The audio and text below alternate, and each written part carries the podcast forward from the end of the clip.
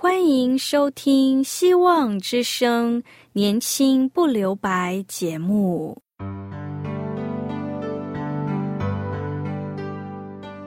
时间是匆促的，岁月流逝，一去不返。别让忙碌与压力阻碍了你享受青春的美丽。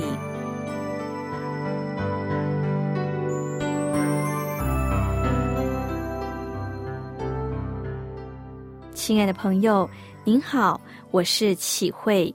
如果日常生活几个方面的压力与烦恼令你透不过气，此刻，给自己一个悠闲的空间，将心门打开，让启慧为你打打气、暖暖心。让我们在这短短的三十分钟与主爱相遇，使年轻不留白。亲爱的听众朋友，您好，今天启慧与你分享的题目是遵行上帝旨意的人。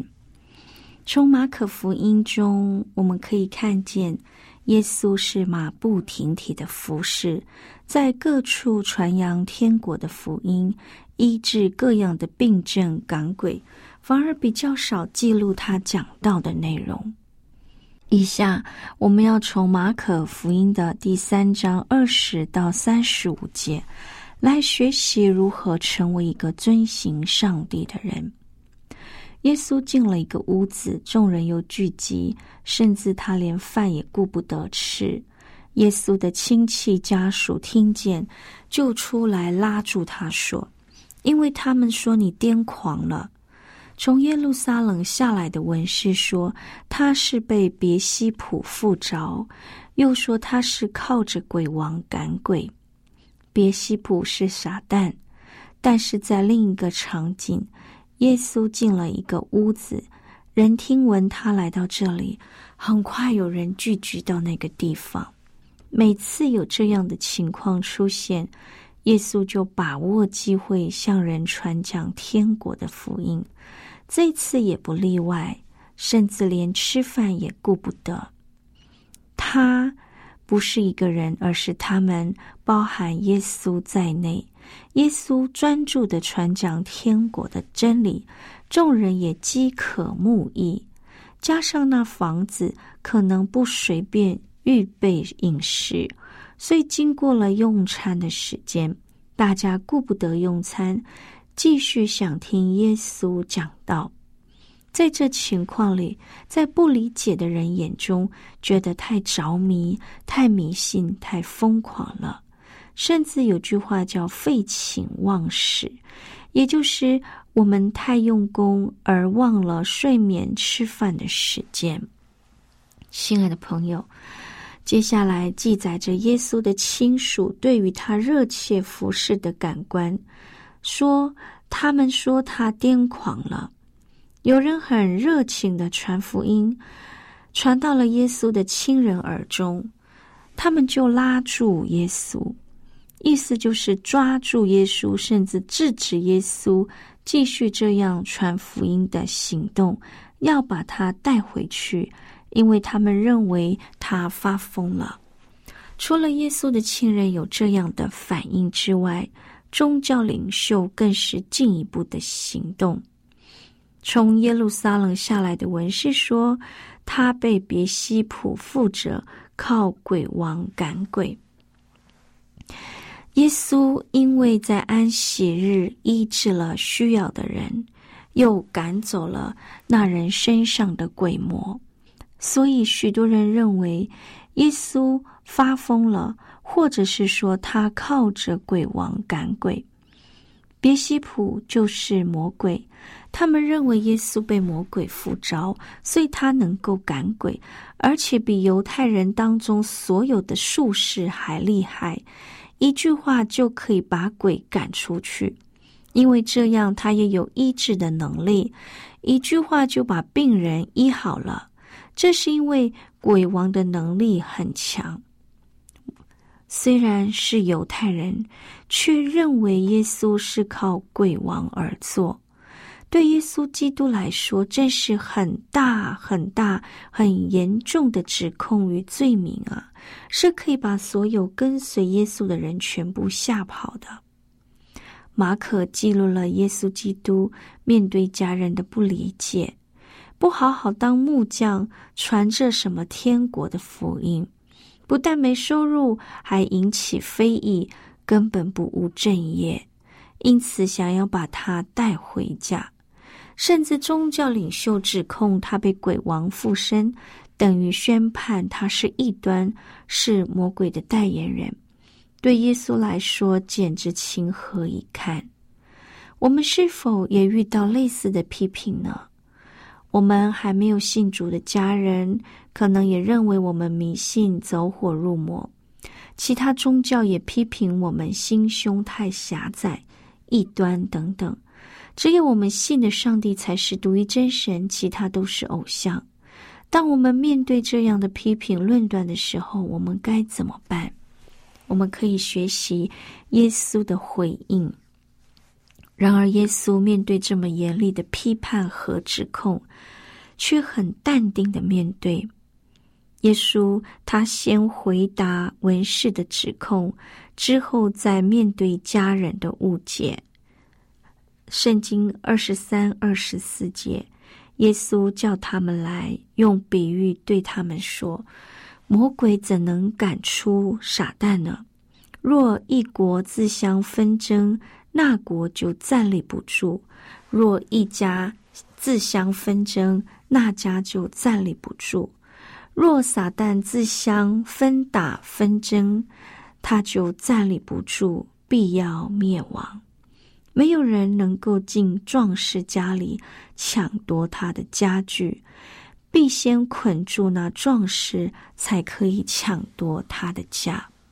从这段经文，并听到耶稣，呃，被严厉的指控，他用一个比喻巧妙的回答他们的批判。他先说：“傻蛋怎能赶出傻蛋呢？傻蛋原来的意义就是敌对者，代表敌对上帝的势力，有时候也代表着这敌对势力的首领就是魔鬼，或是文士们所称的鬼王别西卜。傻蛋怎能赶出傻蛋呢？意思就是撒旦怎能做出自我攻击的事情呢？这是不可能的。”如果一个国家自相纷争，这国就站立不住，因为持续内斗等于自我毁灭。耶稣也提到，若一家自相纷争，那家就站立不住。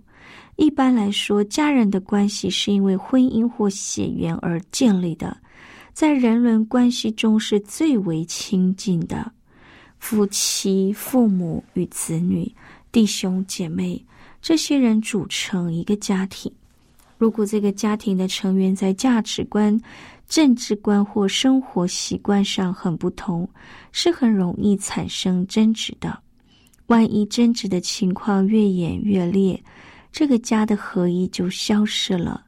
有人会离开这个家庭，或各走各的路，这个家就瓦解了。所以，耶稣用这比喻。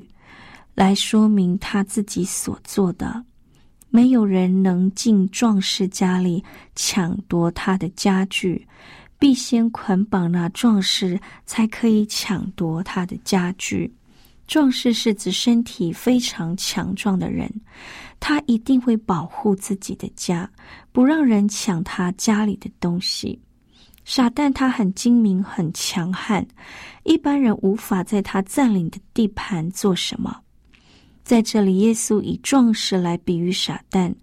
当傻蛋和他的伙伴们附在一个人身上，或是让人生病时，一般人是无法赶出，也没办法医治那生病的人，除非有一个能力比他更强的来到，才能够捆住他、驱逐他，并且让他获得痊愈。耶稣所强调的，他就是这个能够胜过壮士、能够胜过傻蛋的，因为他是从上帝而来的弥赛亚。宗教领袖不应该误解他，更不应该控告他是魔鬼的工具。听到这里，我们明白，遵行上帝的旨意的人，必能明白耶稣的所作所为，并能相信、信靠这位耶稣所行的一切和上帝的能力。听到这里，我们先来聆听一首歌，《愿神旨意成就》。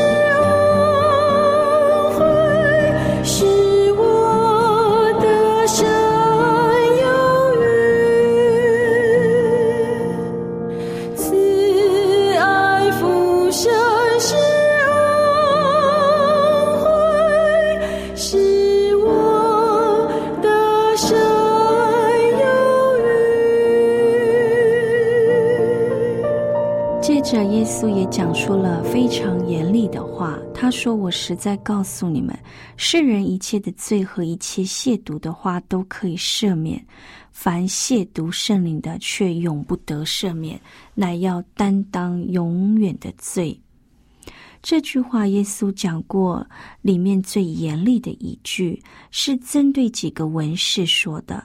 他说：“他是被鬼魔附着的。”这句话而说，我们要深入的研究世人一切的罪和一切亵渎的话都可赦免。人的罪如何得赦免？在旧约时代，犯罪的人要先向上帝认罪，然后再到圣殿找祭司为他献上赎罪祭，他所犯的罪和亵渎的话就可以被赦免。到了新约时代。犯罪的人只要真诚的向上帝认罪悔改，信靠耶稣，那么所有的罪都会赦免。不是因为他做了很多好事，也不是他累积了很多功德，而是耶稣为他承担了许多的罪。上帝在基督里完全赦免了他的罪，这样我们了解。罪得赦免的关键在于信靠上帝，信靠耶稣，包含着认罪悔改。只要愿意信靠耶稣，就能得到上帝的赦免。而耶稣说：“凡亵渎圣灵的，却永不得赦免，那要担当永远的罪。”亵渎圣灵是什么意思？就是这几位文士把耶稣基督借着圣灵赶鬼医病的作为，当作是鬼王耶西别的工作，就是把耶稣当作魔鬼的工具。这样的指控对圣灵是极大的亵渎。这样污蔑耶稣、亵渎圣灵的人，一定不会相信耶稣是弥赛亚。耶稣为什么指责他们？那是因为法利赛人以及文士是一定知道耶稣透过门徒所做的事传讲上帝的国，并借有赶鬼的权柄以及医治的能力，证明他们的福音是真的。他们在心中一定知道上帝与基督和他的门徒同在，即使他们在表面上否定此事。因此，他们否定耶稣是出于他们自己的嫉妒、骄傲以及政治目的。他们只想要保护他们社会上的宗教领袖的身份，所以声称基督所做的一切是透过巫灵做的，好让他们能维持在信仰上正统并且权威的地位。如果他们认同了耶稣，他们就等同于承认了耶稣的权柄超越他们，他们就会失去社会地位。他们嫉妒耶稣，到他们不只是亵渎圣灵，他们甚至是其他人宣称基督发疯了。耶稣对他们的回应是说：“你们的行为是亵渎。”并且判他们永远的刑罚，没有赦免的空间，因为他们是非常的清楚知道上帝是与耶稣同在的，他们却恶毒到甚至称圣灵为鬼王的假见证，要与基督对立，并使其他人信以为真的认为耶稣是发疯了，这是最不可饶恕的罪。也就是说，他们是明知故犯。在美国经济大恐慌的时候，许多人的生计发生困难。有一天，一个疲倦的流浪汉来到一个农场，他吞吞吐吐的对农场主人说：“先生，我好几天没有吃饭了，能让我吃顿饭吗？”他红着脸说：“但是，请你放心，我不会白吃的。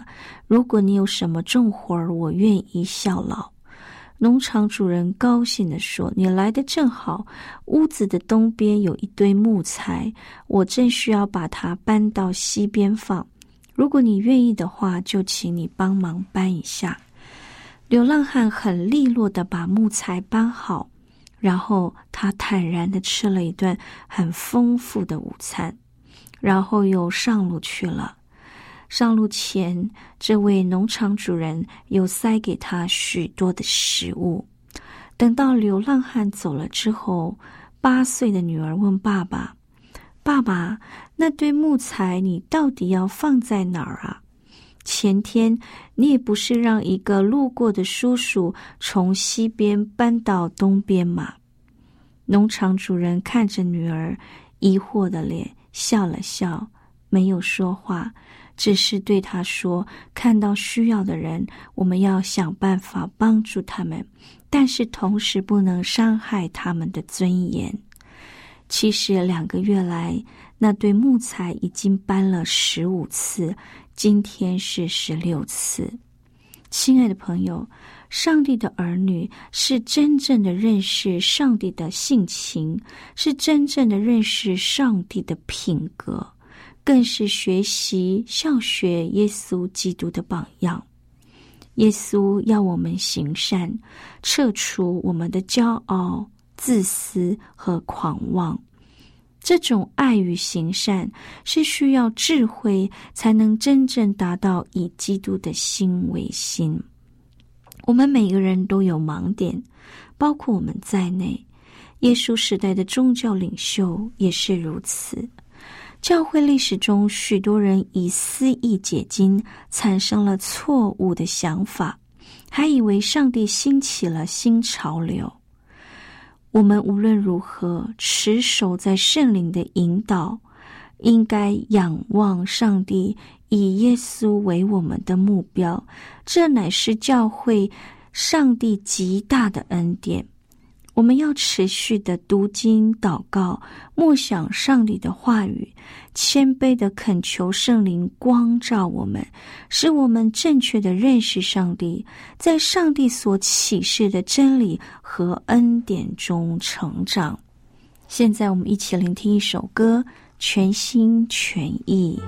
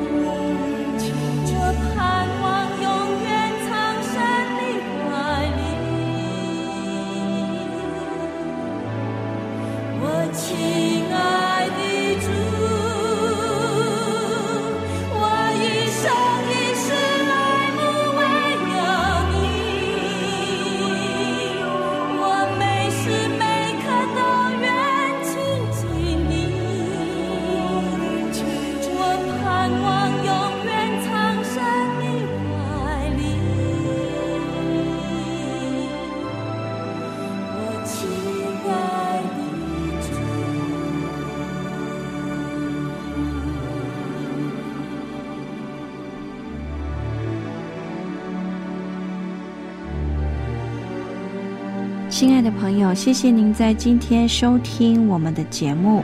但愿今天节目能帮助我们更认识上帝，以基督的心为心。